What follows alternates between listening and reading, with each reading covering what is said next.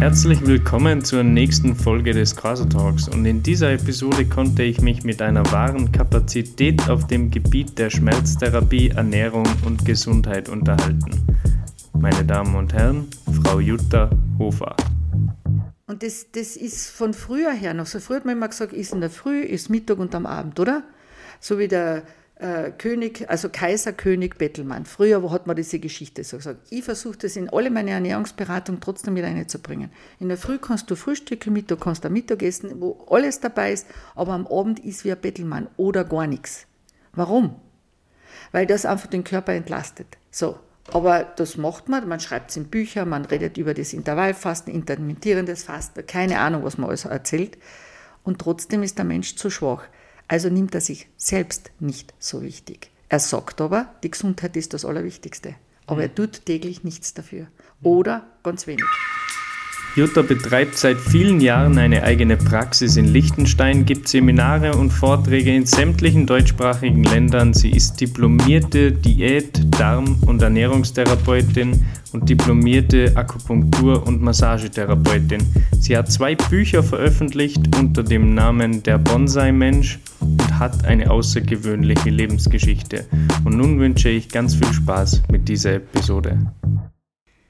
Jutta, Jetzt bitte dich mal zuerst, dass du unseren zukünftigen Zuhörer, Zuhörern in der Zukunft dir mal vorstellst.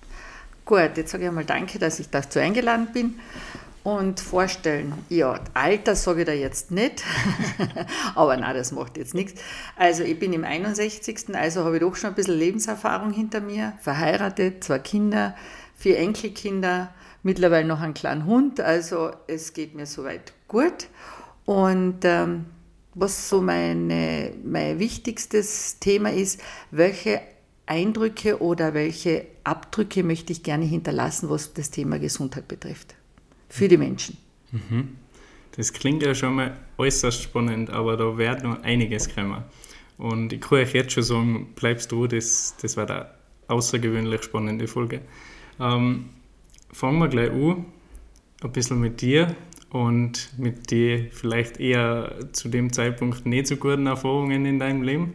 Du hast äh, eine sehr außergewöhnliche Krankheitsgeschichte, würde man es vermutlich bezeichnen als ja, neutral stehender. Genau.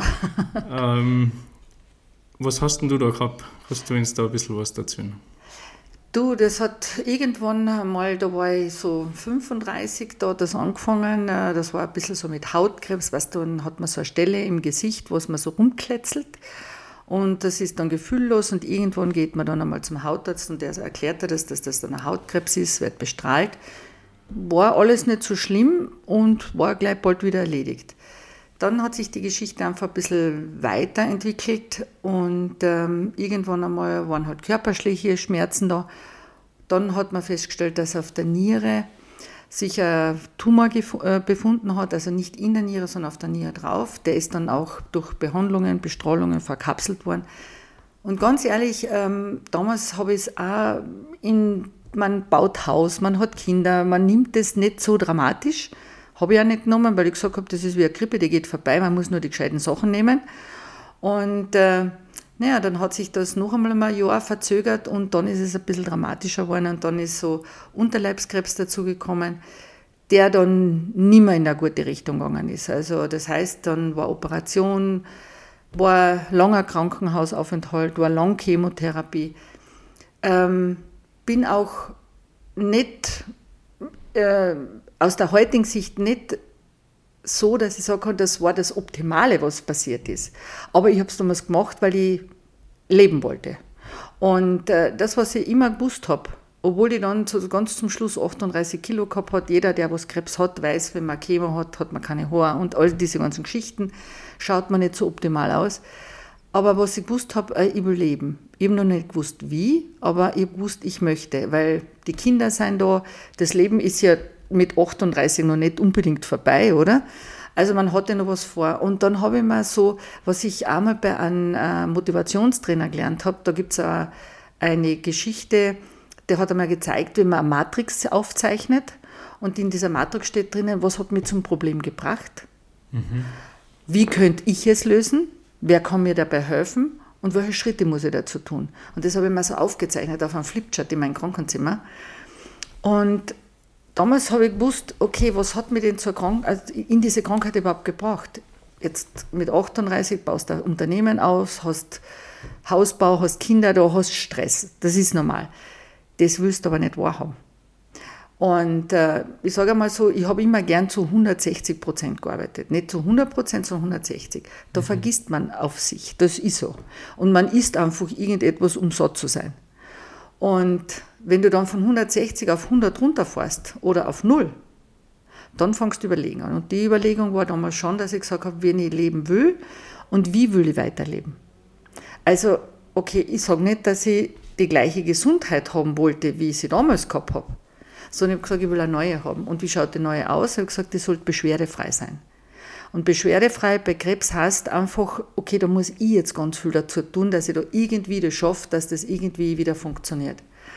Und äh, ein großer Schritt in diese Richtung war dann, äh, wie ich dann damals wieder aus dem Krankenhaus gegangen bin, ähm, dass ich gesagt habe, mit 38 Kilo, was tust du jetzt? Und dann habe ich wirklich angefangen zu schauen, welche Nahrungsergänzungen gibt es, welche Ernährungsformen gibt es, welche Möglichkeiten gibt es. Ich habe vieles ausprobiert. Zu der, zu der Entlassung im Krankenhaus, äh, mhm. die war wahrscheinlich nicht empfohlen von den Ärzten. Nein, nicht unbedingt. Also das war dann so der Zeit, wo ich gesagt habe, ich mag nicht mehr, ich, ich gehe jetzt, es, es, es bringt nichts. Weil ich, wenn ich so weiter tue, hätte ich damals so, so ein inneres Gefühl, so eine Intuition gehabt, dann schaffe ich es nicht. Mhm. Und ähm, mein Mann hat mich damals geholt, wir sind damals nach Salzburg und es waren wirklich so die ersten drei Monate, wenn du plötzlich keine Medikamente mehr nimmst. Das habe ich, hab ich leider Gottes wirklich so gemacht, weil das war nicht so ganz gescheit, weil du kannst nicht einfach sagen, jetzt setze ich einfach alles ab. Und äh, die Schulmedizin ist ja nicht schlecht, sondern man muss sie nur richtig verstehen und mit anderen Sachen kombinieren. Dann funktioniert alles wunderbar.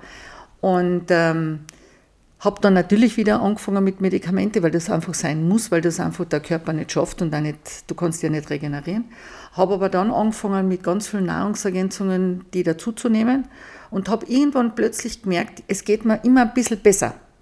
Aber das ist eine Geschichte und das andere ist die Ernährung. Aber die größte Geschichte ist der eigene Kopf, das Denken. Ich wollte leben. Mhm. Und ich bin nie in eine Situation gekommen, dass ich habe, warum passiert das mir? Warum habe ich das? Warum muss das jetzt so sein? So komisch das heute klingt, es war die größte Chance zum Umdenken. Mhm. Der, die Person, die davor war, war ich danach nicht mehr. Ja, das, das ist einfach so. Glaube ich sofort. Das ja. ist so. Und du fängst dich selber erkennen an.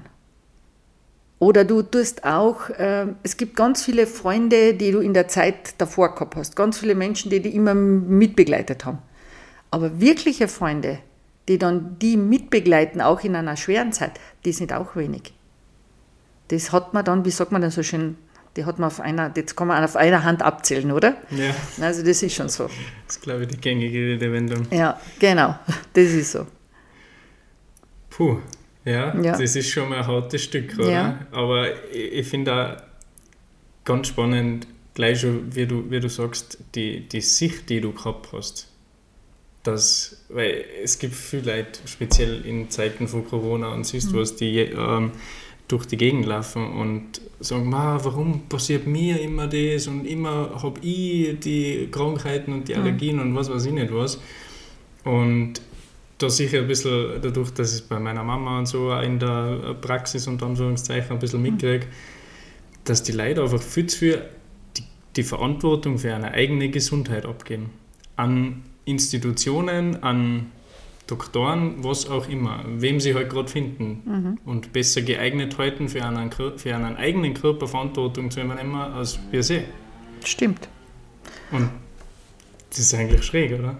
Absolut. Und äh, ich muss aber auch dazu sagen, so bis, mir in, bis ich selber in diese Situation kam, war ich auch wahrscheinlich auch nicht viel anders. Ich habe zwar schon trotzdem viele Dinge gewusst und gemacht, aber trotzdem habe ich noch gerne ein bisschen die Verantwortung abgeben für die eigene Gesundheit. Ähm, aber der Zeitpunkt danach, all das, was ich damals danach gelernt habe, erfahren habe, äh, bekommen habe, wie, wie man das auch sagt, ganz egal, was da auch passiert ist, ist aus meiner heutigen Sicht die einzige Hauptverantwortung, was ich in meinem Leben habe, ist dem mir selbst gegenüber. für meine eigene Gesundheit. Weil ich sage das auch meinen Kindern oder meinen Enkelkindern oder äh, auch mit meinem Ehemann, wenn ich da drüber diskutiere, dann ist es halt so, ich bin für meine eigene Gesundheit verantwortlich. Natürlich passiert dir das und das passiert heute genauso noch. Es gibt Dinge, die man manchmal so schleifen lässt. Ich weiß ganz viel über Ernährung, mhm. aber manchmal weiß ich es auch nicht. Muss ich auch ehrlich sein. Und äh, man weiß viele, die, das ist doch so. Kein Mensch ist 100% immer richtig drauf. Das geht einfach nicht. Und äh, wenn man jetzt sagt, äh, man darf nie einen Alkohol trinken, man, ich sage, man muss nicht täglich trinken. Und wenn einmal im Monat ein Rausch ist, den habe ich zwar nicht ich, aber grundsätzlich, wenn man mich das oft einmal fragt, sage ich, dann passiert auch nichts. Aber es ist nicht unbedingt gesund. Ja. Das, das wissen wir auch. Also, das gehört zum Genuss vielleicht ein bisschen dazu. Ähm, oder wenn du heute sagst, du isst eine Spaghetti und eine Pizza, dann gehört halt vielleicht nochmal ein Glas Rotwein dazu. Das tut auch nichts, wenn es nicht jeden Tag ist. Mhm. Also, aber diese Erfahrung muss man selber machen. Und wenn man ein bisschen lernt, sich äh, in sich hineinzuhören, und das ist ein Riesenthema, äh, die meisten Menschen haben ver verloren, diese Intuition zu haben. Das ist dieses sogenannte Bauchgefühl. Mhm. Das hat man verloren. Weil automatisch würdest du schon wissen, was da gut tut. Aber der Kopf schaltet sich ein und sagt, na, eigentlich doch, nimm ich doch das oder zieh sie doch noch einmal das Stückchen dort oder ist ich noch eine zweite Pizza oder keine Ahnung. Aber das, das, das haben wir alle ein bisschen verloren. Ja, das definitiv. Ich glaube, das kommt auch viel von, von dem, was was mir gefühlt als wichtig äh, erachten und was nicht. Weil es ist so auf Zahlen, Daten, Fakten basiert. Ähm, da bleibt kein Raum mehr für Gefühl, weil alles, was nicht ganz konkretisiert ist und wissenschaftlich belegt und was weiß ich nicht was, hilft nicht. Also in die Augen von vielen Menschen. Ich, ich habe für mich persönlich mhm. eigentlich kontroverse äh, mhm. Erfahrungen gemacht, was, was das betrifft, speziell Intuition. Mhm. Aber ja, das ist eigentlich das, was, was glaube ich, zukünftig noch viel wichtiger wird, was, mhm. ähm, soll man sagen, eben das ganze die Gefühlsthema, Intuitionsthema, das was, das, was einen Menschen ausmacht und von einer Maschine unterscheidet. Da werden sich, glaube ich, in Zukunft ganz andere Tore öffnen mit, keine Ahnung, künstlicher Intelligenz und sonstige Sachen. Da ist eine Maschine gleich einmal gescheiter als wir, als wir der Durchschnittsbürger. Mhm. Und das dürfte vermutlich also sein. Also das wollen wir ja nicht haben unbedingt, weil ich sage, ich, also ich finde einfach, oder ich mag einfach Menschen und ich sage, es gibt, es gibt, jeder Mensch hat etwas Gutes, jeder Mensch hat etwas Schlechtes. Ähm, und das ist, das ist okay, das sind die Menschen, oder?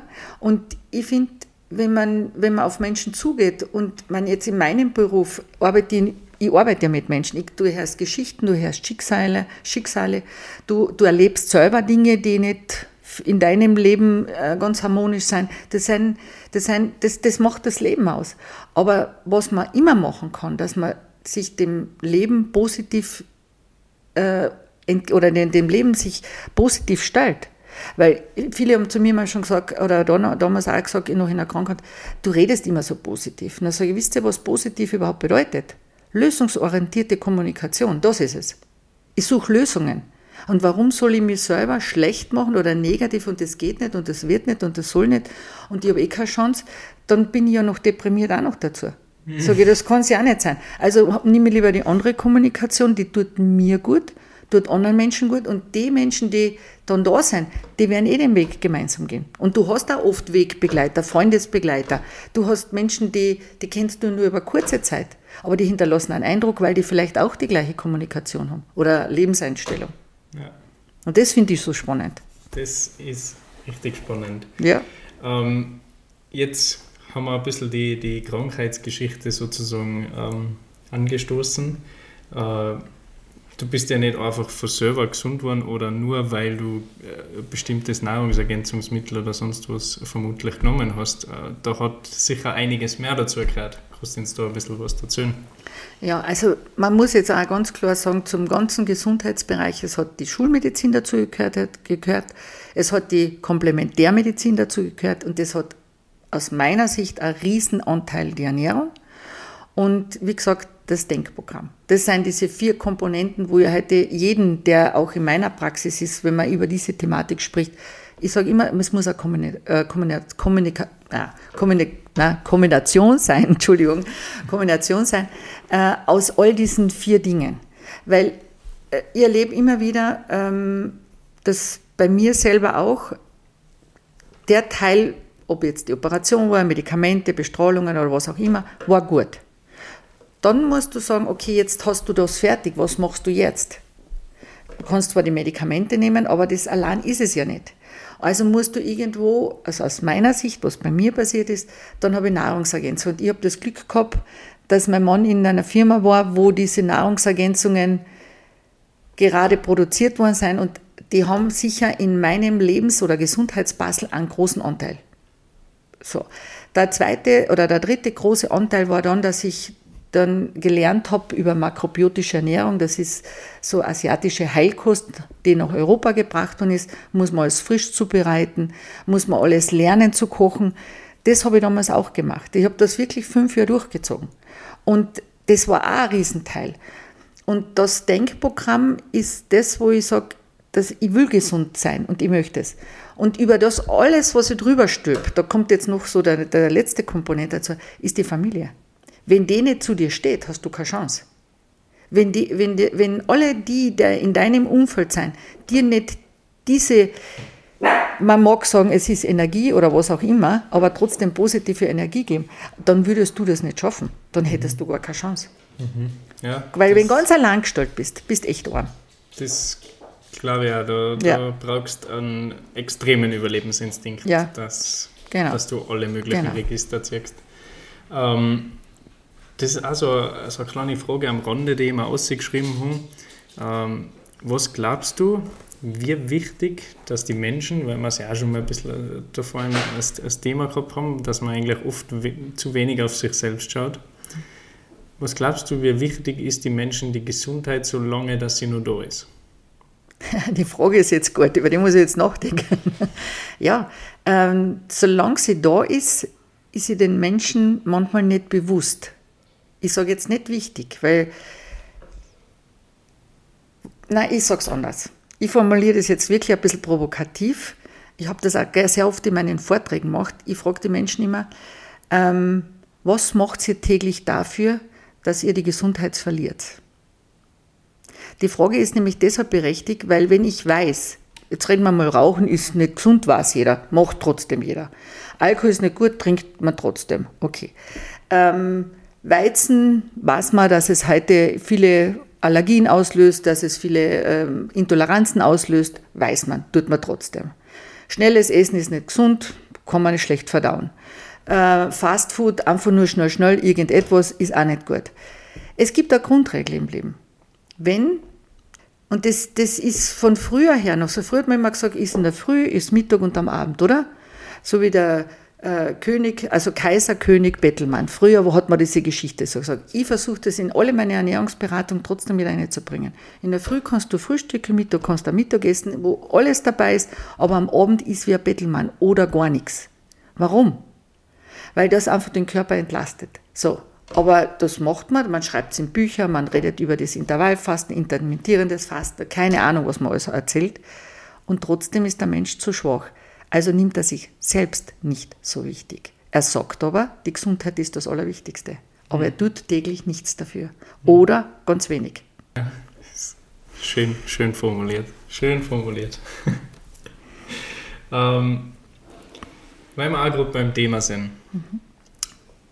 Wie wichtig ist für die die Ernährung allgemein als Komponente für die Gesundheit? Weil es gibt natürlich viele wie Bewegung und so weiter und so fort. Ähm, aber Ernährung, prinzipiell der Baustoff, der uns zu dem macht, was wir sind.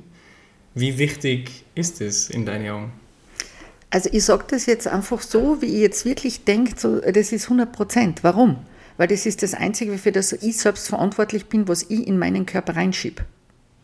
So, also wenn du jetzt ein Auto hast, und du hast jetzt äh, wurscht welche Marken, dann gehst du auch nicht her und kaufst das billigste, älteste Öl, was schon stinkt und ranzig ist und schüttest rein und sagst, nee, der fährt schon. Und beim Benzin ist das Gleiche. Aber bei uns Menschen Ist doch wurscht. Dann kostet das halt 2,50 Euro oder 1,20 Euro. Das reicht da aus. Ähm, wir sind leider Gottes ein bisschen in diese Gesellschaft reingerutscht. Ähm, du wirst auch erinnern können, Geiz ist geil, oder? Mhm. Und wo hat man am meisten angefangen? Bei der Ernährung. Und billig ist nicht immer gut. Es muss auch nicht das teuerste sein, aber eine gute Mischform.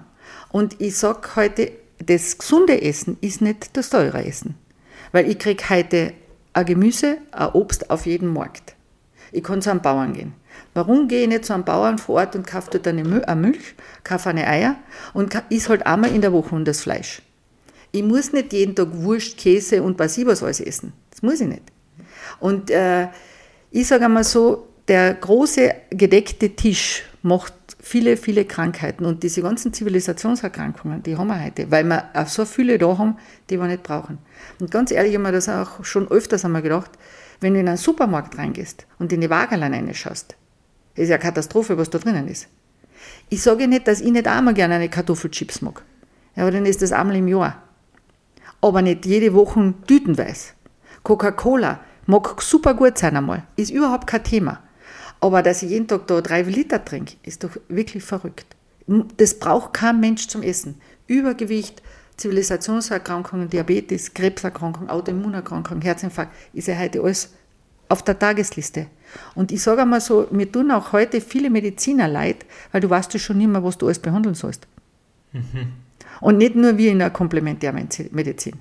Also im Komplementärbereich, wo ich heute tätig bin, ist es tatsächlich so, dass ich heute den Leuten einmal bewusst mache, wie wenig würde man brauchen. Und versuche, gelingt nicht immer, aber man versucht, das Beste dorthin zu geben. Ob der Mensch es dann tut, ist wieder eine andere Frage. Ja, das ist dann eine ganz ja. andere Frage. Ja, das ist wirklich eine andere Frage. Oder wenn man mir dann sagt, ich schaffe das nicht, weil ich kann nicht auf den Kaffee verzichten. Oder ich liebe auch Kaffee und trink, man trinkt dann zwischendurch einmal keinen. Oder man sagt heute, ich, kann, äh, ich verzichte nicht auf einmal auf ein Steak. Ich kann ohne Steak auch alt werden, alt, alt werden oder?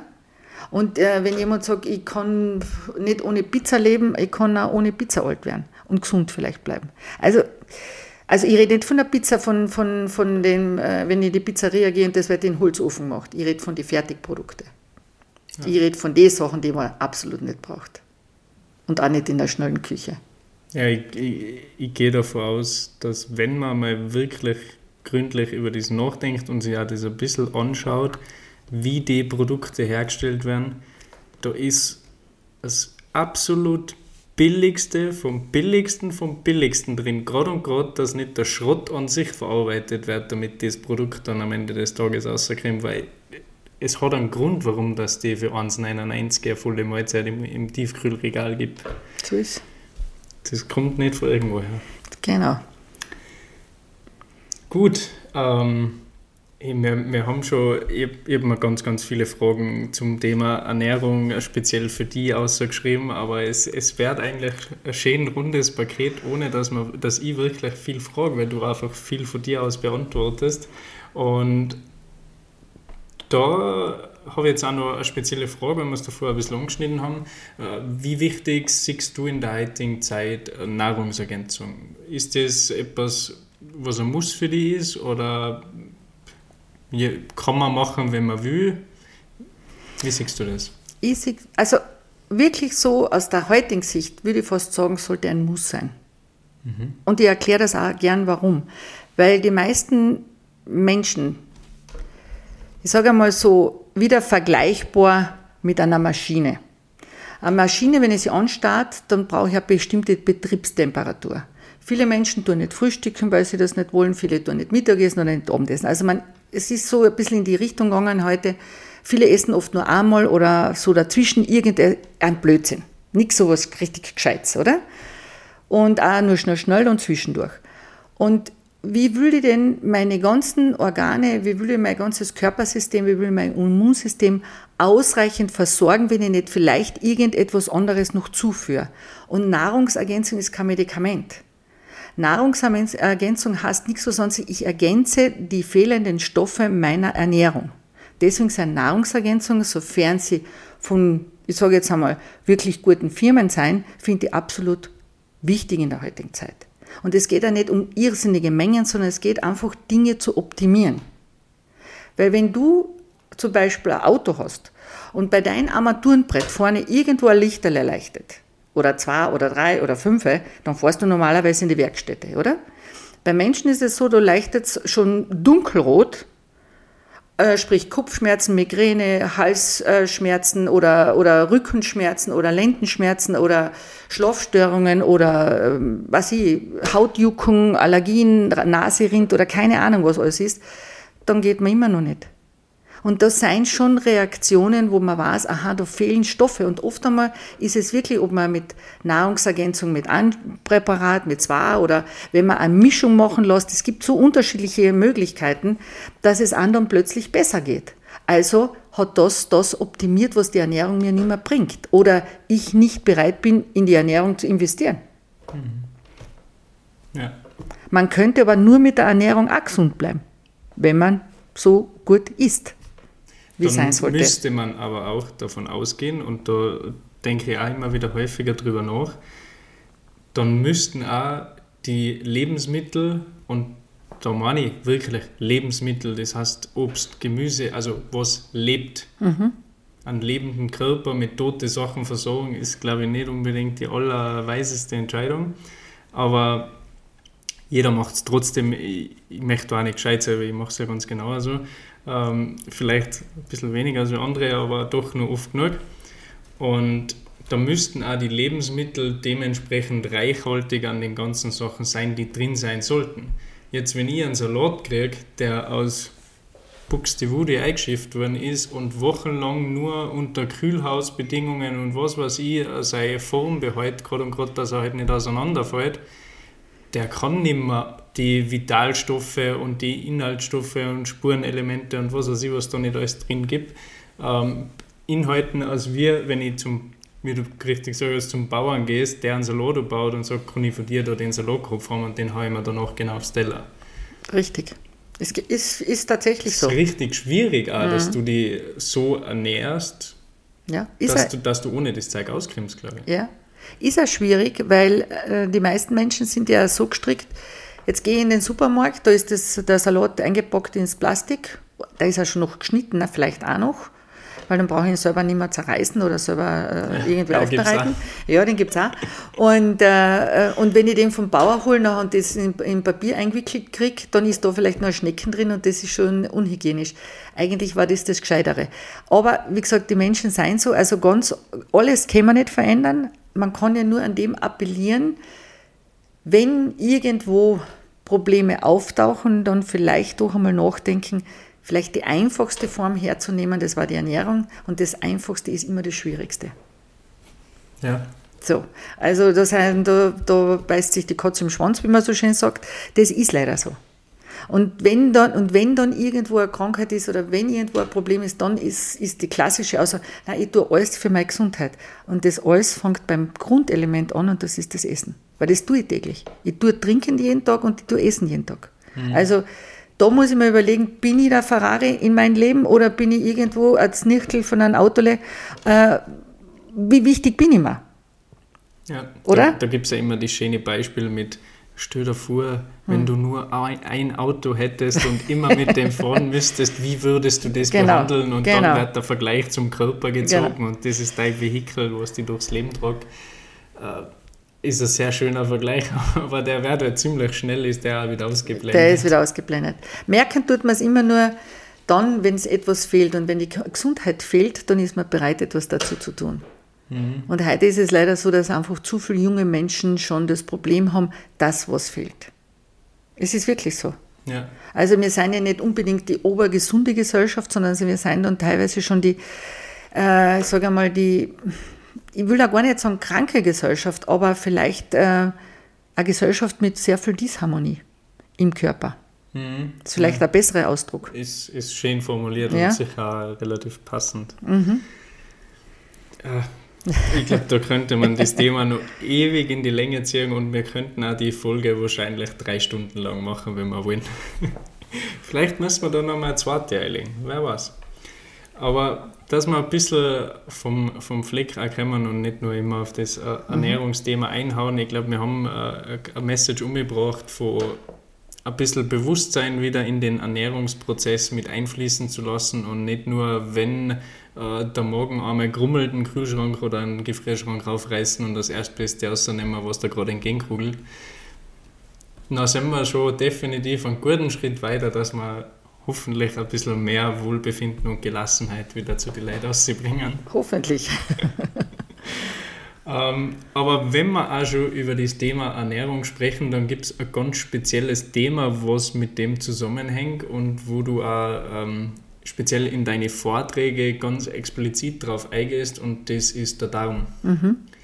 Also Verdauungstrakt, gerade für die bildliche Beschreibung, auch wenn es nicht jeder hören will, ist der Trakt, der von den Lippen bis zum After reicht. Richtig. Und da ist ganz viel, was auf dem Weg passiert. Und du sagst, der Darm ist da ein ganz spezielles, ein genau. spezieller Baustein. Wie beim gestaltet Darm. das aus deiner Sicht, sagen wir so? Ja, die meisten, die meisten Menschen sehen ja nicht die Verbindung zwischen Gehirn und Darm.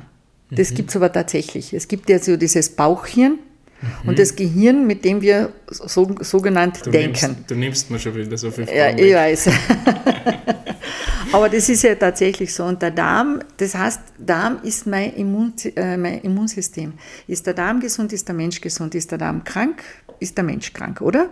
Das heißt, da gibt es ganz viele Sachen, ob es jetzt äh, Entzündungen, ob es Divertikel, ob es Tumor gibt, ob es äh, Intoleranzen gibt, spült sich alles in den Darm ab. Das heißt, die heutige, jetzt muss ich wieder den äh, Sprung zur Ernährung hinnehmen, verursacht ja viele Darmprobleme. Und ähm, das wenn, man, wenn ich jetzt über Darm rede und über Ballaststoffe rede, dann ist es genau, dass die meisten Menschen, die einfach irgendein Fertigprodukt kaufen, haben ja keine Ballaststoffe mehr. Ballast ist ja nicht Ballast für den Körper und nicht für einen Ballast für die Verdauung, sondern ich brauche diese Nahrungsfasern, damit der Darm richtig arbeiten kann. Also die Darmperistaltik, das ist die Bewegung im Darm, dass das funktioniert.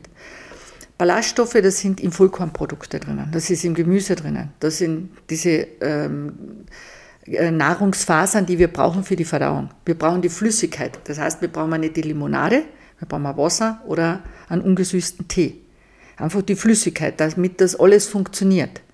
Wir brauchen, wenn wir heute über oder Obst, wenn wir auch oder über Gemüse, über Vitamine reden oder Mineralstoffe oder sekundäre Pflanzenstoffe, wir brauchen das alles, dass der Körper funktioniert. Das ist für uns Betriebsstoff.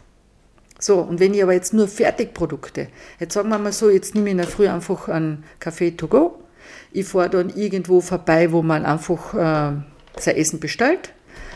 Man geht am Abend irgendwo hin und sagt, ach, irgendwo äh, Fertigprodukt geht gar ganz schnell, nichts irgendetwas Wichtiges. Wo habe ich da Ballaststoffe? Und der Einzige, der leidet, ist der Darm dann runter. Ich meine, jetzt kommt natürlich Stress, es kommt Lebensgewohnheiten, es kommen all diese Dinge dazu. Das spült sich alles im Darm wieder.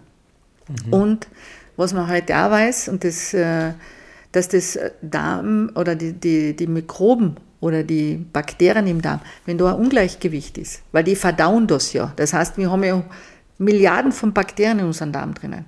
Und wenn diese ausgewogen sind, haben wir keine Probleme. Sind die nicht ausgewogen oder ausgeglichen, haben wir Probleme. Und also ich merke das in meiner Praxis, jeder zweite, dritte hat irgendeine Intoleranz, jeder zweite, dritte hat irgendein äh, Problem mit dem Verdauungsbereich, mit Blähungen. Also Intoleranz sind äh, Allergien und so eine Geschichte? Intoleranzen oder, ist, oder sind nur Nahrungsunverträglichkeiten? Nahrungsunverträglichkeiten, die dann einfach, oder die einfach schon kommen, ich denke, ich habe das. Mhm. Und wenn man dann sagt, okay, schreiben Sie mal so eine Woche oder 14 Tage mal uns einmal so ein Ernährungstagebuch, springen Sie mal das einmal, schauen wir das einfach mal an, wie viel trinken Sie, einfach diese klassischen Themen. Und dann siehst du es sofort. Wenn, wenn 17 Mal Pommes frites dabei ist und äh, Fertigprodukt oder sonst irgendetwas, dann weiß man, warum das eigentlich zu dem führt. Und dann ist ja mal was Gesundes, dann vertrage ich es nicht. Mhm. Ja, spielt ja alles so mit. Mhm. Und der Darm ist wirklich für uns unser Immunsystem. Das heißt, wenn der funktioniert, funktioniert ja. Okay. Ja. Also das ist einer von den wesentlichsten Bestandteile, es, damit ja. du gesund bleibst. muss der Darm auch gesund sein. Früher hat man eins gemacht, man hat im Frühjahr und im Herbst einmal gefastet, oder? Das ist auch gut. Man hat einmal ein bisschen Nahrungskarenz äh, eingeteilt. Man hat gesagt, okay, jetzt ist ja mal weniger oder ich entlaste einmal den Darm oder ich mache einmal eine Kur oder was auch immer. Macht man heute auch, aber man macht heute permanent Di Diäten und das ist ein völliger Quatsch. Äh, Ist wirklich ein völliger Quatsch. Eine Diät ist nichts was anderes als ein, als ein Krankheitszustand in einen Gesundheitszustand zu kommen. Und das mache ich nicht über Monate, oder? Ja. Normal. Und wenn Sie eine, äh, irgendeine Zeitung aufschlagen, steht überall drinnen Diät, Diät, Diät, Diät, weil jeder will schlank bleiben. Ja, warum lasse ich nicht einfach gewisse Nahrungsmittel weg? Und ersetzt die gegen was anderes. So einfach wäre es. Dann, Okay. hast, dann hast du deine dauernde Ja, Diät unter ja, genau. Dann hätte man es unterbrochen, aber dann hätte man auch nicht so viele Erkrankungen. Das ist ja kein Geschäft. Gerade einmal so als, Als Zwischengedanke, als oder? Zwischengedanke. Ja, natürlich. Nimmst, nimmst, nimmst das nicht zu ernst. Es, Ja, das weiß man, glaube ich, eh schon. Ich, ich glaube, es wird speziell in der Corona-Zeit immer offensichtlicher, dass der kranke Mensch ein wesentlich besseres Geschäft ist als der gesunde Mensch. Für alle möglichen Geschichten. Und da braucht man sich, wie man zu dem Thema steht, ob impfen oder nicht oder was auch immer, das sollte jedem seine eigene Entscheidung sein. Und äh, wer da Angst um sein Leben hat, der darf gern impfen gehen, stört einem ja keiner oder legt einem im Prinzip keiner was an den Weg. Aber wie soll man sagen, nicht einfach blind die Verantwortung für das Ganze abgeben und sagen, "Ah, bitte rette mich, spritz mir irgendwelche eine Chemie in den Körper ein, die weiß der Teufel was macht. Und das ist ja ein wesentlicher Eingriff in, in meine eigene Gesundheit, was da gemacht wird. Kann man, glaube ich, Naja, es gibt da, da dazu, es gibt immer zwei Meinungen. Ja. Ich sage immer so, der Mensch, der einfach sagt, okay, das, wir, haben, wir leben jetzt in der Zeit, wir haben diesen sogenannten Virus, wie immer der auch ausschaut, das weiß ich auch nicht, hat mir noch nicht jemand gezeigt, aber es ist egal. Ähm, und, wenn's dann, und es gibt Menschen, die haben einfach Probleme damit, aber was spricht denn dagegen, dass ich trotzdem auf mein Immunsystem achte? Auch wenn ich jetzt sage, ich zum Beispiel, es kommt jemand und sagt, ich will mich impfen, was kann ich tun? Dann gibt es heute da genug Möglichkeiten, dass ich trotzdem für die Zukunft auf mich schaue. Weil die, die Impfung allein rettet nicht mein Leben. Ja, Dafür bin ich schon selber zuständig. Schön gesagt. Ich glaube, das lassen wir so stehen, das Thema. Ähm, Wenn es jetzt Anzeichen, oder was sagst du, was wären denn die ersten Anzeichen, die ich erkennen könnte, wo ich sage, okay, eventuell stimmt mit meiner Darmgesundheit was nicht? Blähungen, was sehr oft vorkommt. Ähm, wenn man auf die Toilette geht, einen schlechteren oder einen schweren Stuhlgang. Ähm, wenn man Kopfschmerzen kriegt, Rückenschmerzen kriegt, Schulterschmerzen hängen ganz viel auch mit, dem- mit, mit dem Darm und mit der Galle zusammen. Wenn man immer wieder so ein Ziehen im Unterbauch hat, ähm, das vielleicht auch nur kurzfristig auftritt, wieder vergeht. Ähm, wenn man einfach grundsätzlich äh, so, man fühlt sich einfach nicht so richtig wohl, man weiß nicht, was es ist, aber man fühlt sich nicht wohl. Das sind so die allerersten Anzeichen. Aber die nimmt man leider da, zu dem Zeitpunkt noch nicht ernst. Dass man da einfach mal was sagt, jetzt mache ich einmal was. Okay. Ähm, und was sagst du, wären jetzt die, die ersten Schritte, um in, an, sagen wir, in Richtung eines gesünderen Darms zu gehen? Was, was würdest du jetzt konkret empfehlen? Also ich darf ja da keine Produ Produktwerbung machen, mache ich jetzt nicht. Ähm, aber ähm, also ich empfehle meinen Patienten in meiner Praxis immer, das erste ist einfach mal zu, den Darm einmal zu entlasten. Ähm, einfach einmal jetzt, wie gesagt, ein bisschen Nahrungskarenz oder ganz viel einmal mit einmal einer selbstgemachten Gemüsesuppe zu arbeiten. Das ist ganz was Simples, kann jeder Mensch machen, aber nicht ein fertiges Granulat reinschmeißen, dass es dann wieder künstlich schmeckt, sondern wirklich jede Form von Gemüse reingeben und das einmal so eine Woche lang jeden Abend zu nehmen. Dann, wenn da, weil dann haben wir schon einmal sehr viele Bausteine, die Flüssigkeit, wir haben das Gemüse drinnen, was der Darm gut verträgt. Dann vielleicht einmal so ein, zwei Wochen alles nur warm essen, dass auch die Leber damit ein bisschen entlastet ist, auch die Getränke dann eher in die, in die lauwarme bis warme Richtung, also nichts Kaltes. Dann, Da ähm, meinen wir jetzt aber keinen Jagertee oder so. Nein, nicht unbedingt Jagertee, sondern vielleicht so ein, ein, ein Kräuter oder, ne, Kräuter, bleiben wir bei den Kräutertees, oder? Auch nicht unbedingt nur die grünen Tees, sondern wirklich Kräutertee. Das wäre eigentlich am sinnvollsten. Und was man unbedingt dazu nehmen sollte, sind Darmbakterien. Weil das ist immer ein Zeichen, dass die, das Darmmilieu nicht in Ordnung ist. Und Darm, Darmbakterien, es gibt wirklich sehr gute Firmen, wo man sich das besorgen kann. Genau, da werden wir jetzt keine konkreten Empfehlungen machen. Nein. Ähm, was ich auch noch also als Frage, ich meine, wir haben davor schon ein bisschen drüber gesprochen, dass ich mich viel mit Yoga und so weiter beschäftige und da ein bisschen, sagen wir mal, einige Fragen aus der Richtung auch kommen. Und unser Körper besteht ja ungefähr zu 70 Prozent aus Wasser. Wie wichtig ist dann äh, für dich aus deiner Sicht darauf zu achten, wie und was für eine Flüssigkeiten man zu sich nimmt und Genau. Also Flüssigkeit ist ganz wichtig und man äh, geht ja davon aus, dass man sagt, äh, circa pro, pro Kilo Körpergewicht sollte man circa ähm, 30 bis 50 Milliliter trinken. Das wäre mal so die Richtung. Also ich mache das jetzt ganz einfach so über den Daumen, so circa eineinhalb bis zwei Liter sollte einfach getrunken werden. Und warum? Weil es geht ja nicht nur um die Flüssigkeit, dass ich die trinke, sondern ich versorge das ganze Organsystem damit. Und auch im Enddarm, also im Dickdarm, dass es eingedickt und ausgestuhlt werden kann. Also deswegen brauche ich Flüssigkeit. Wie wichtig Flüssigkeit ist, ist eigentlich Leitungswasser, sofern die Leitungen okay sind. Ähm, ich bin kein Freund von, ähm, also stilles Mineralwasser, ja, wenn es sein soll. Vielleicht in den Großstädten weniger irgendwo noch im Landbereich, also das würde ich, würde immer nur normales Leitungs- oder Hahnenwasser trinken und sonst Tees. Das wäre so die Wasserversorgung, die sein sollte. Okay. Und alles andere sind ähm, Genussmittel. Genau. Und in sparsamen Dosen. Sollte das verwendet werden, weil wie gesagt, Mineralwasser mit Geschmack und hin und her, was es da alles gibt, das mag momentan für die gefüllte Flüssigkeitsaufnahme gut sein, aber im Endeffekt nicht das, was wir damit erreichen wollen, sondern es geht eigentlich, weil da haben wir immer Zucker oder in irgendeiner Form drinnen und im normalen äh, Hahnenwasser haben wir es nicht drinnen. Dann kann man jetzt zu mir sagen, ja, da haben wir aber Schwermetalle und alles drinnen. Das stimmt, das ist auch so. Also sollte man vielleicht dann ja, vielleicht irgendwo schauen, wo kommt das Wasser her, sind die Leitungen soweit in Ordnung oder was auch immer. Und wenn man wenn man es ganz genau nehmen will, dann müsste man in das Ayurvedische reingehen und dann koche ich halt das Wasser ab und dann sind die Schwermetalle am Boden. Mhm. Dann habe ich ein basisches Wasser. Wäre auch noch eine Möglichkeit. Okay. Interessant. Hm. So viele Sachen zu beachten. ähm, ich habe da eine spezielle Frage und die lautet: äh, Sauer macht lustig oder krank?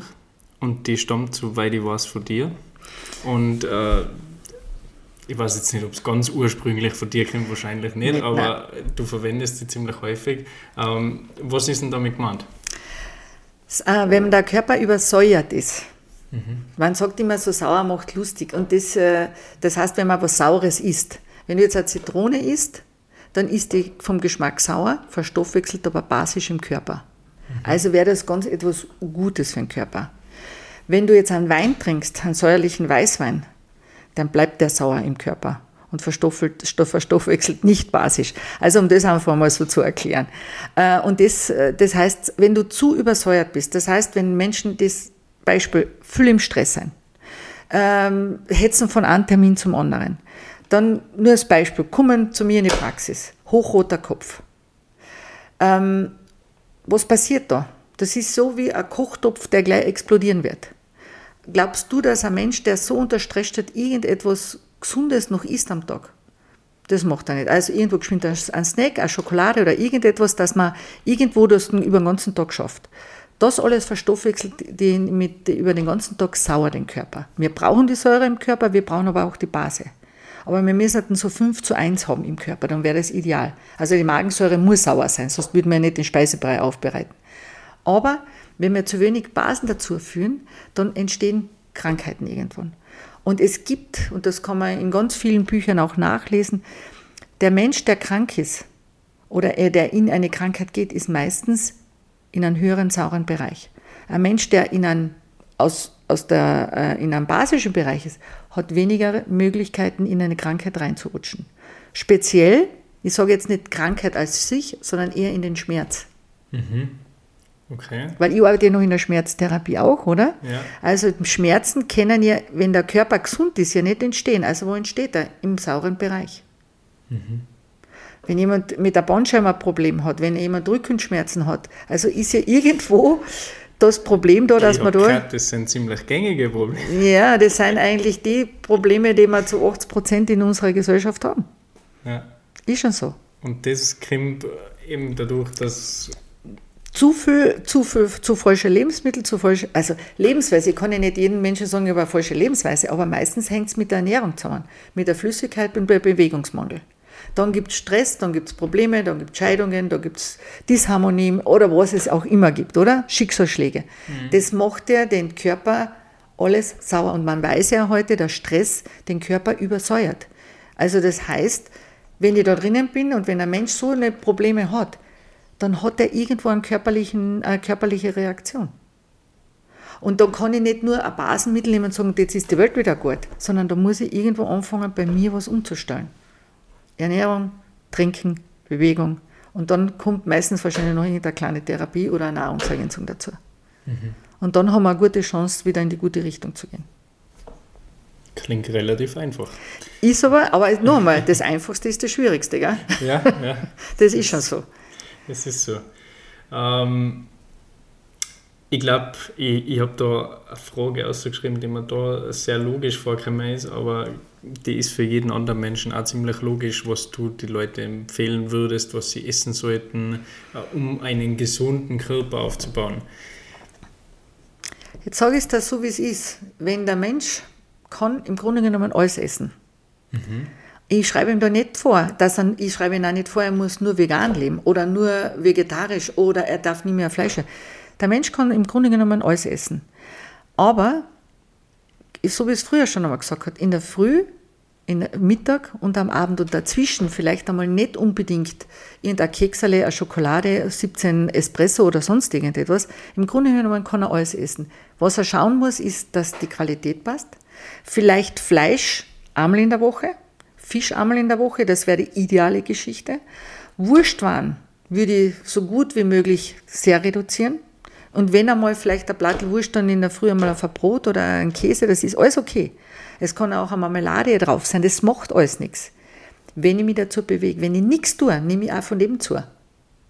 Und wenn er dann schon irgendwo, was ich wirklich jedem empfehle, vielleicht einmal wirklich so auf die Getreidearten zu schauen, einmal wirklich auf Vollwert oder Vollkorn zu gehen, weil alles andere, nein, ich sage das anders, ich habe das auch, ich sage das immer in meinen Vorträgen auch.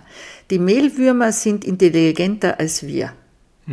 Okay, das heißt, früher mal, wie sie aus den, wenn man aus der Mühle das, äh, das Mehl geholt hat, da waren noch ein paar Körneln drinnen oder man hat noch irgendetwas gesehen. Und da haben sich dann zwischendurch irgendwann einmal, wenn das lang im Küchenkastel gestanden ist, haben sich da noch die Mehlwürmer reingeschlichen. Heute gibt es das nicht mehr, weil die wissen, wenn ich da reingehe, bin ich tot. Ja.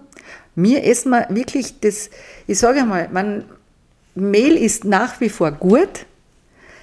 Wenn man Dinkelmehl hat, Weizen, Vollkornmehl hat, ist alles gut. Aber das ganz Ausgemahlene, wo eh nichts mehr drin ist, oder alles, was so oberfertig ist, muss ich ja nicht unbedingt kaufen, oder? Na, müssen auf keinen Fall. Genau, also das wäre so mein Gedanke, wenn man sagt, wenn ich schon über Ernährung rede, dann vielleicht einmal in diese, diese Richtung denken anfangen. Also, das ist äh, eine spannende Frage und kommt auch ein bisschen aus, aus dem, mit dem, was ich mir hauptsächlich oder vieles beschäftigt. Und äh, da habe ich eben von, von Menschen gehört, die, sage ich mal, speziell im mentalen Bereich, also in Richtung Depressionen und schwere Depressionen und sowas gehen und die dann zufälligerweise nach Indien gegangen sind. Da müssen haufenweise Leute da drüben leben. Ähm, jedenfalls haben die da drüben halt radikal Ernährung umgestellt, äh, speziell für Rohkost, also Rohkost in Form von rohen ähm, Gemüse und Obstsorten und solche Geschichten und auch definitiv kein Fleisch. Und innerhalb von kürzester Zeit haben sie die Depressionen ohne Medikamente wieder quasi verflüchtigt. Hältst du so etwas für möglich? Ja, absolut, weil wenn die, wenn ich, also ich war vor zwei Jahren auch in Indien und ähm, wenn man die die, die Kost der Inder anschaut, ist ja sehr viel, ist Ayurvedische auch unter dabei, aber es ist ja fast alles aus Linsen. Die essen ja keinen Weizen. Die essen ja fast alles aus, aus Linsen, also aus Linsenmehl. Und es wird ja hauptsächlich vegetarisch, also vegan gegessen.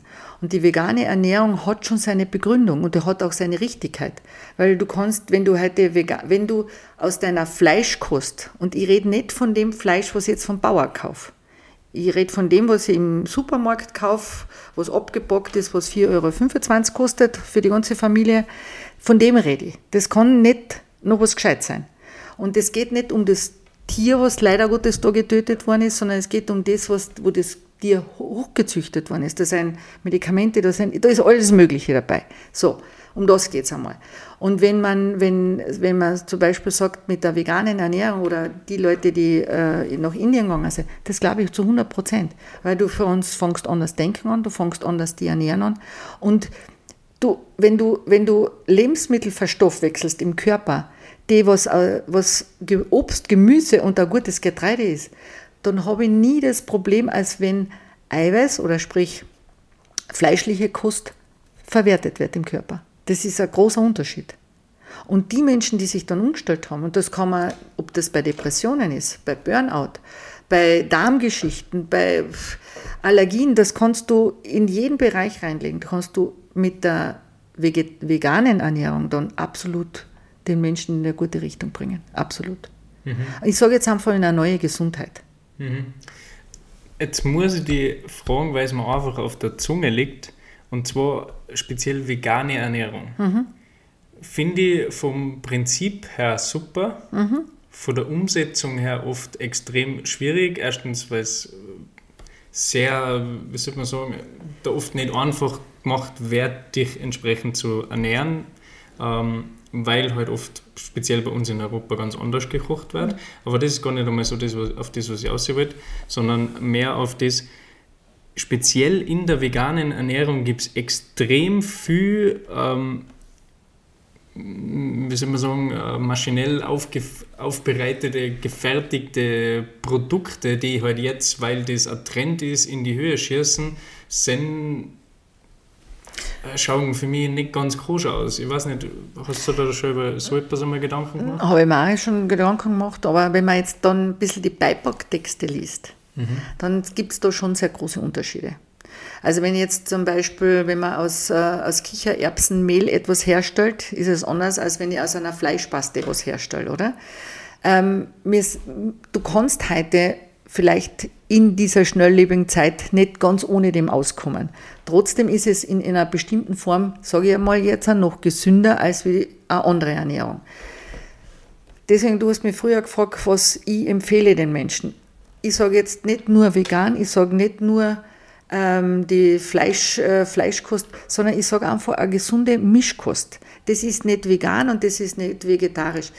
Wenn mir heute, ich sage da jetzt ein Beispiel, wenn jemand, ein Bauer zu mir in meine Praxis kommt und der sagt zu mir, du, ich habe jetzt das und das ein Problem und jetzt darf ich keinen Speck mehr essen. Den macht er selber, weil der Schweindel hat er, er in seinen Stall, das hat er aufgefuttert, das hat er geschlachtigt, das, das ist irgendwie da geräuchert worden oder Luft getrocknet worden. Ja, warum soll er es nicht essen? Sage ich ah, ist auch kein Problem. Aber wenn er das jeden Tag isst, in der Früh und Mittag und am Abend, dann ist es alles zum Ziel. Und mhm. das ist es. Ich, ich glaube, wir, wir wissen man nicht mehr genau, was wir wann essen dürfen. Es ist, du kannst heute, ich weiß, die, wenn, wenn jemand rein vegan ist, dann sagt er, das kann es nicht sein, nur das ist gesund. Das bin ich nicht, weil ich sage, ich habe auch fünf Jahre makrobiotisch gegessen und ich habe überhaupt kein Fleisch, nichts gegessen. Und dann habe ich ganz langsam wieder damit angefangen. Ich muss es heute nicht in großem Ausmaß haben, aber zwischendurch einmal mag ich es. Ähm, was ich nicht brauche, ist Wurst. Das brauche ich nicht, weil es ist außer, dass es wirklich so hohe Fettanteile da sein und dass es Cholesterinprobleme gibt und all diese Geschichten, brauche ich nicht. Aber im Grunde genommen kann ich von allen etwas essen. Ich, es bringt ja nichts, wenn wir, wenn wir sagen, wir sind jetzt nur auf der veganen Richtung oder auf die vegetarische Richtung ähm, oder was ich, es gibt noch 100.000 andere Ernährungsformen. Ähm, wenn ich da in Europa lebe oder da jetzt in Österreich äh, lebe, dann kann ich heute sagen, wo kriege ich was Gutes her dann esse ich das. Und dann kann ich das, was ich esse, auch mit Genuss essen. Aber ich muss nachher nicht dazwischen noch was essen und da noch was drauf essen und da noch was dazu essen, da muss ich mir vielleicht einmal Gedanken machen. Mhm. Äh, warum ich da mich auch nicht so festlege, weil ich sage, äh, es gibt Leute, die haben die Philosophie, die sagen, das ist meins und damit lebe ich, dann finde ich das gut. Und der andere sagt, na, aber ich darf halt trotzdem noch gerne mal ein weiches Ei essen, mhm. dann darf ich das auch machen. Ist überhaupt kein Thema. Der andere sagt, ich mag kein Fleisch, aber ich esse gerne mal einen Fisch, ist auch okay. Also ich glaube, man, man, man bewertet das auch teilweise schon über. Und wenn wir lernen, ein bisschen auf unsere Intuition hören, wir würden wissen, was uns gut tut und wo uns zu viel wird. Ja, ich glaube ja, dass der Körper ein bisschen mehr genau. Ähm, genau. das besser beurteilen kann, genau. als wir oft unser wertender Verstand. Genau. Ähm, so. So. Jetzt werden wir ein bisschen als, als Thema schwenken, glaube ich. Und jetzt gehen wir ein bisschen mehr auf das ein, was du in deiner Praxis machst. Mhm. Und da ist immer die erste Frage, mit welchen Problemen kommen denn die Leute hauptsächlich zu dir? Es sind zwei Hauptprobleme, das sind Schmerzen und die Ernährung. Mhm. Also Schmerzen ist das Hauptthema, Unwohlsein und wie gesagt alles, was, ähm, was die Ernährung betrifft. Also diese, das sind wirklich die zwei Hauptthemen. Und Schmerzen, das ist so die Therapie, die ich, wo ich einfach sage, das ist die beste Therapie, die ich je kennengelernt habe, die ich auch wirklich praktiziere und auch schule. Das ist die PowerPoint-Therapie, das hat aber nichts mit dem Computerprogramm zu tun, gell? sondern das, das ist das, was der Gerhard Ecker erfunden hat und die finde ich einfach genial. Weil mit wenig erreichst du sehr viel.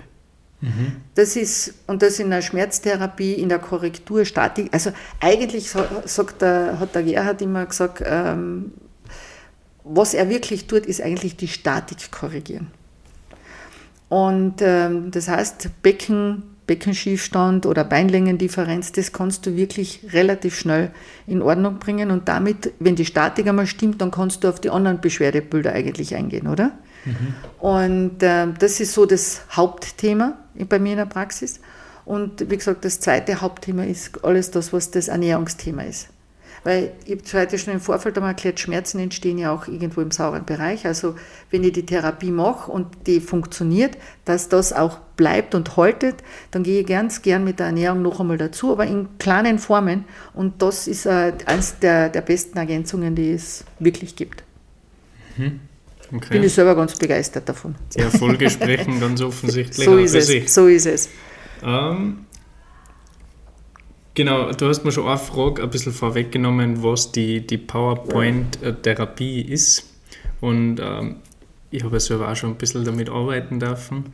Und äh, sie ist wirklich, wirklich genial, was du mit ganz einfachen Korrekturen, wie du sagst, äh, am, am kompletten Körper schmerzbedingt verändern kannst. Also wo du so viele Schmerzen wegbringst, wo du Leid vor Operationen sozusagen abhalten kannst. Mhm. Nur mit ein paar einfachen Handgriffe, mhm. ein paar Mal die Woche, bis sich das wieder der Körper in ein anständiges Level gebracht hat. Mhm.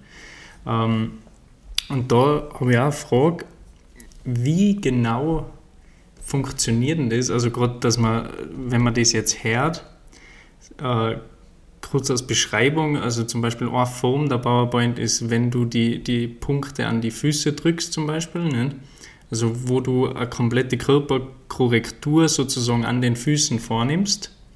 Und da wäre eben meine Frage daraus entstanden, ich drücke an die Füße rum, blöd gesagt, und äh, also ganz einfach gesagt, und dann geht der Mensch aussehen, ohne dass er, also davor ist er mit Kreuzweh oder Bandscheibenprobleme oder Hüftbeschwerden oder was auch immer gekommen und geht dann schmerzfrei nach Hause.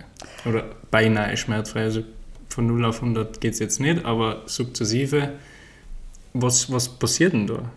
Ah, jetzt muss ich da ein bisschen ausholen.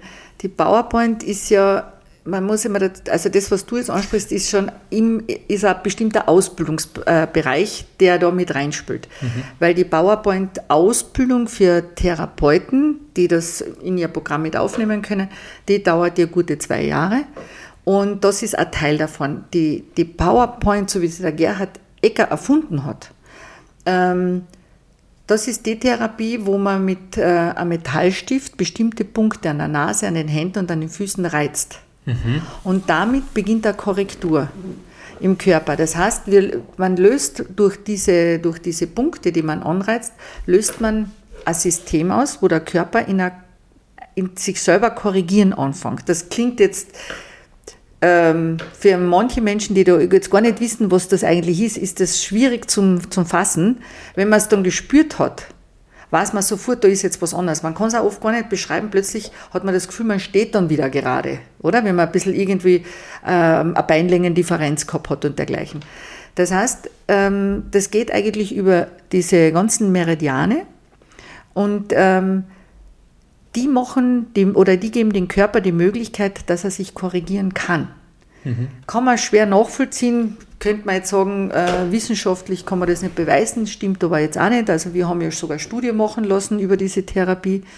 Ähm, das heißt, wir haben eine wissenschaftlich-medizinische Anerkennung für diese Therapie machen lassen. Das heißt, und was ich so genial finde, dass es eine Eigentherapie gibt. Mhm. Es gibt nichts auf der Welt, es gibt es wirklich nicht, dass jemand sich selber die Statik korrigieren kann. Das gibt es nicht. Und der, der Gerhard Ecker hat es erfunden und äh, jeder Mensch kann das für sich lernen. Das ist ein Tageskurs oder wir stellen das jetzt gerade auf Online um. Ähm, man kann das wirklich erlernen, wie man sich selbst therapieren kann. Für die, für die Körperstatik. Alles darüber hinaus, wenn man dann therapiert, wenn man über das Organsystem und das gibt, da muss man Therapeutenausbildung machen. Dann, das ist eine andere Geschichte. Aber die eigene Statik zu korrigieren, das kann man machen. Und der Körper, wenn du diesen Punkt drückst, das ist wie in der Akupunktur, löst da einen Prozess aus. Das ist so, als wenn du so 100.000 kleine Blitze gehen und plötzlich fängt sich das zu korrigieren. Und das passiert auch bei der PowerPoint. Mhm. Du hast davor einmal kurz Meridian erwähnt. Mhm. Was ist denn eigentlich ein Meridian? Ja, das ist, das ist so diese Frage. Gell? Das ist eigentlich Leit- oder Lichtbahn oder Energiebahn. In der, in der Wissenschaft sagt man, das gibt es nicht. In der DCM sagt man, es gibt es. Es gibt zwölf Leitbahnen und äh, Lichtbahnen, die mit Energie gefüllt sind. Und wenn man halt, also das ist immer diese umstrittene Frage, gibt es oder gibt es es nicht? Also ich halte mich da wirklich an die traditionelle chinesische Medizin. Das hat schon 2000 vor Christus gegeben, dass sie da drauf gekommen sind. Also ich glaube, das waren damals schon gescheite Leute. Das gibt es tatsächlich. Weil wenn man heute weiß, wo diese Meridian- oder Lichtbahnen im Körper laufen, es gibt auch Messungen drüber, wo man gesehen hat, die gibt es tatsächlich ähm, in der Schulmedizin sagt man, das gibt es nicht. Und trotzdem ist heute Akupunktur. Wir arbeiten aber nicht mit Nadeln, sondern mit nadellos. Also wir haben eine nadellose Akupunktur. Das ist die PowerPoint-Therapie. Äh, dass man nicht den Körper verletzen oder reinstechen. Und wir haben da diese Wirkung. Also ich glaube, es gibt so einen alten Satz, äh, der heilt, der hat recht, oder? Und äh, ich muss dann trotzdem nochmal auf diese Geschichte von Gerhard Ecker zurückgehen. Man, mhm. Er ist ja Heilmasseur, ist, äh, ist heute oder ist im 74. Lebensjahr ist der älteste amtierende Heilpraktiker oder Heilmasseur, der überhaupt noch arbeitet. Und äh, der hat das auch erfunden. Und ich sage, ähm, es gibt Menschen, die haben einfach das Glück, diese Dinge dann zu erfinden und plötzlich haben sie eine Wirkung. Und äh, das, da sind wir heute. Mhm. Und wie gesagt, was ich früher noch erwähnt habe, eben diese Studie, die haben wir gemacht und die, äh, die haben wir über fast fünf Jahre gemacht und die war sensationell. Also wir, wir haben die Nachhaltigkeit bewiesen, dass die Therapie wirkt. Und wir haben als einzige Therapie, als Therapieform wirklich die wissenschaftliche medizinische Anerkennung. Also, und das ist die einzige, also die PowerPoint-Therapie bei Gerhard Ecker ist die einzige, die wirklich funktioniert. Mhm. Muss man sagen. Ja. Ja. Also was auch was, auch, was bringt. Sattelfest Ja, das Sattelfest ist erwiesen, weil die, die Menschen brauchen ja diese, diese Beweise. Mir kennt man Hunderttausende schon von äh, Patienten aufzählen, wo man sagen, das funktioniert. Ähm, und es ist wirklich einfach zum Erlernen für den Einzelnen und der, was in die Therapeutenrichtung geht, kann das in sein Programm mit aufnehmen. Mhm. Extrem spannend. Ja. Ähm, Überfrage. Symptomtherapie oder Ursachentherapie? Mhm. Was ist da für dich so der Unterschied? Naja, schau. Und wo wird das vielleicht auch angewandt, dass man sich so ein bisschen besser vorstellen kann? Wenn ich ein Problem habe und ein, äh, ein Problem habe, wenn ich in die Medizin gehe, muss man ja einmal das Symptom bekämpfen und dann schaut man erst auf die Ursache, oder? Und heute ist es bei mir genauso in der Praxis, es kommt jemand mit einem Symptom zu mir, der hat einen Schmerz. Und dann muss ich schauen, wo ist die Ursache, wo ist der Auslöser für den Schmerz. der Vorteil vielleicht aus meiner Sicht heute ist es, ich kann mir die Zeit nehmen und wenn ich zwei Stunden für einen Patienten brauche, ist das für mich okay. In der Medizin ist das heute fast gar nicht mehr machbar. Und äh, um die Ursache zu, zu finden, also die, es ist, für mich geht es immer um die Ursache, weil die, da ist der Auslöser drinnen, da ist die Schaltstelle drinnen. Weil wenn du mit einem Symptom kommst, ich habe Kopfschmerzen, dann kann ich sagen, ja, jetzt kann ich da fünf Punkte drücken, du hast da keine Kopfschmerzen, aber ich habe noch nicht die Ursache behoben, oder? Und wenn, in der, in der, in der, wenn du in die Schulmedizin gehst, dann sagst du, okay, dann äh, nehme ich halt irgendeine Tabletten, dann löse ich momentan das, auch das Symptom auf, aber die Ursache ist auch noch nicht bekämpft. Mhm. Also egal, wie man es jetzt dreht und wendet, ich muss immer auf die Ursache hingehen, dass ich irgendwo einen Auslöser finde. Ja. Das ist für mich, Symptombekämpfung ist nur momentan, Ursachenbekämpfung ist das, was einfach langwierig vielleicht oft einmal, oder auch viele Gespräche vielleicht einmal mit einem Patienten braucht, dass du über die Anamnese dorthin kommst. Ja, definitiv. Oh, genau. Definitiv. Und dadurch, dass ja doch jeder äh, besonders ist, in, auf seine ganz eigene Art und Weise, ähm, sollte man doch auch individuell auf die Menschen eingehen, die mir Probleme kommen, gerade in einem gefüllten System. Ich will nicht sagen, dass unser Gesundheitssystem schlecht ist oder sonst was. Ich glaube, es ist im Vergleich zu vielen sehr, sehr gut. Aber es ist doch in die Richtung einer Massenabfertigung. Also wenn du heute zum Doktor gehst und sagst, du hast Kopfschmerzen, dann kriegst du Tabletten für das. Und wie du dann sagst, dann behandle ich nicht die Ursache, sondern so, ich gehe nur auf das Symptom ein und wenn das Symptom wiederkommt, dann kriege ich nur mehr Schachteltabletten. Und dann wie lang?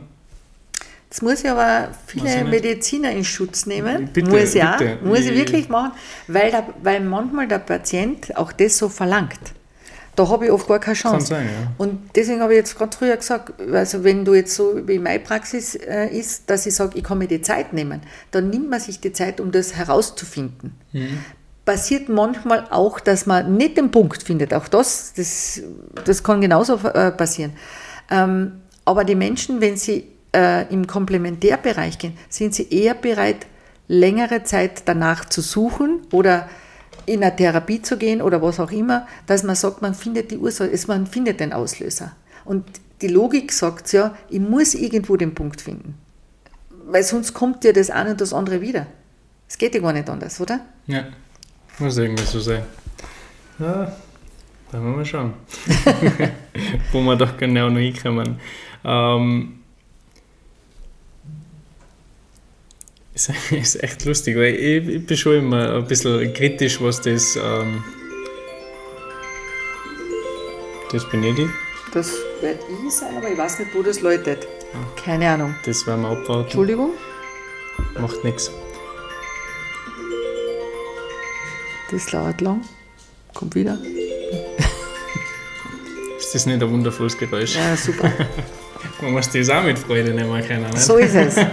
Wer weiß, wer da und zu passieren ungeplante Sachen. Genau. Ähm, aber das passt gut, weil dann kann ich mir jetzt ein bisschen mehr auf die nächste Frage stellen. Da ist jemand ganz hartnäckig. Jetzt ist fertig. Sehr schön. Ähm,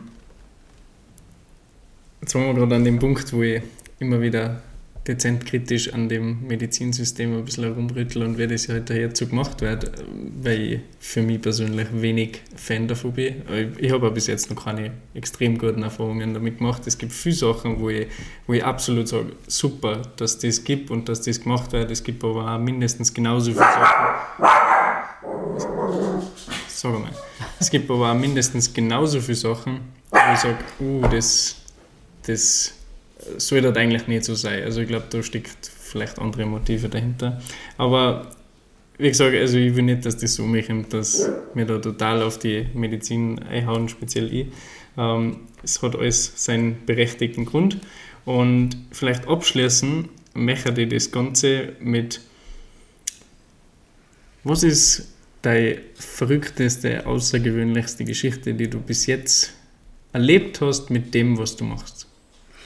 Ja, es gibt wirklich eine Geschichte. Ähm, dem, und da muss ich auch dazu sagen, diese Geschichte hat an, der, das ist ein Patient gewesen, der ist dann zu mir gekommen, der hat so Rückenschmerzen gehabt. Die sind dann therapiert worden. Und er sagt dann zu mir, ähm, wer kennt denn die Therapie? Die, wie, wie heißt die? Hat er mir immer wieder gefragt, so PowerPoint-Therapie. Und dann sagt er, wer kennt denn die überhaupt? dann habe ich gesagt, ja, jetzt dabei wahrscheinlich noch wenige Leute. Dann sagt er, ja, da müssen wir uns was überlegen. Und es ist ihm dann soweit besser gegangen. Dann ist er wieder gegangen, dann beim nächsten Mal ist er wiedergekommen, ist er wiedergekommen, dann sagt er, du, ich mir was überlegt. Die Therapie ist so gut, das hat mir jetzt echt so gut geholfen.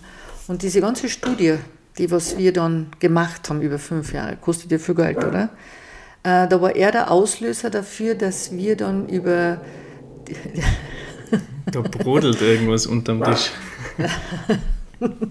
der ist da drüben beim Fenster. Das ist unser Therapiehund, der da ein bisschen rausbellt. Äh, und ähm, der war, das, der, der war derjenige, der damals gesagt hat, es gibt eine Stiftung, die so ähm, naturwissenschaftliche Sachen unterstützen, weil das ja ein großer finanzieller Aufwand wäre und ähm, hat mir die Möglichkeit, aufgrund dessen, dass es ihm gut getan hat und er so begeistert war von der Therapie, ähm, hat uns dann das, oder mir das dann ermöglicht und dann dem ganzen Team, dem PowerPoint-Team ermöglicht, dass wir da diese Studie finanziell haben können auf die Beine stellen und das über fünf Jahre haben machen können. Und das war die außergewöhnlichsten und die, die für unsere Therapie die ausschlaggebendste. Mhm. Und die spannendste Geschichte, und es also gibt ja noch eine Geschichte dazu, das war einfach die, und die spannendste Geschichte ist die, äh, oder die passiert sehr oft, wenn Menschen mit, jetzt sage ich mal, eben mit starken Kreuzschmerzen kommen und du machst so, ich sage jetzt einmal zehn Minuten eine Therapie und die dann aufstehen und sagen, jetzt tut es nicht weh. Das ist sehr oft da und das ist jedes Mal so, äh, so, wo man richtig sagt, wow, genial, jetzt Jetzt ist es wieder bei jemandem da, dass es gelungen ist und die Menschen davon überzeugt sind, dass das einfach sensationell ist. Das sind so wirklich spannende Sachen. Und das sind so Glücksgefühle, wo ich einfach sage, deswegen tust du einfach gern weiterarbeiten und gibst einfach das Wissen auch gern weiter. Mhm. Das ist es.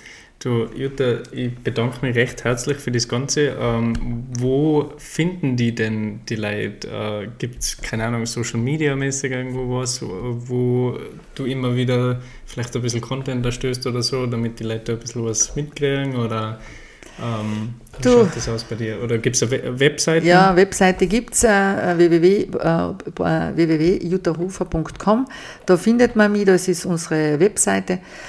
Äh, ich hoffe durch das, dass man mich mehr findet. Meine Praxis ist in Liechtenstein. Ähm, wie gesagt, ich bin nach wie vor oft einmal in Österreich oder in Deutschland, wenn ich da irgendwo gebraucht wäre. Also bin ich auch unterrichten, tun wir in ganz Österreich, wir tun in Deutschland unterrichten und in der Schweiz. Ähm, ein Ausbildungszentrum für die Therapeuten haben wir in Kärnten, haben wir aber auch in Liechtenstein.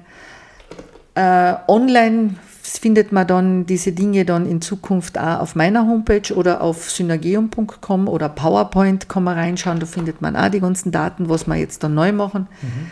Weil mir ganz wichtig ist, äh, dass wir diese Online-Schulungen jetzt auch da machen für die Eigentherapie. Und äh, wie gesagt, man, man findet meine E-Mail-Adresse drauf, man kann mir auch schreiben, man, man kann mich kontaktieren oder man kann mich in meiner Praxis besuchen. Man muss nur vorher anrufen wegen einem Termin, das ist das Einzige. Ja. Wunderbar. Dann, wie gesagt, danke nochmal für das Gespräch. Und ich glaube, das war jetzt eine Stunde zwölf. Wunderbar. Äh, ist ein angenehmes Format nur zum Konsumieren. Und ja, ich sage auch danke. Noch eine zweite Folge. Ja, gerne. Und ich bedanke mich, dass Sie das so machen dürfen. Danke. Danke.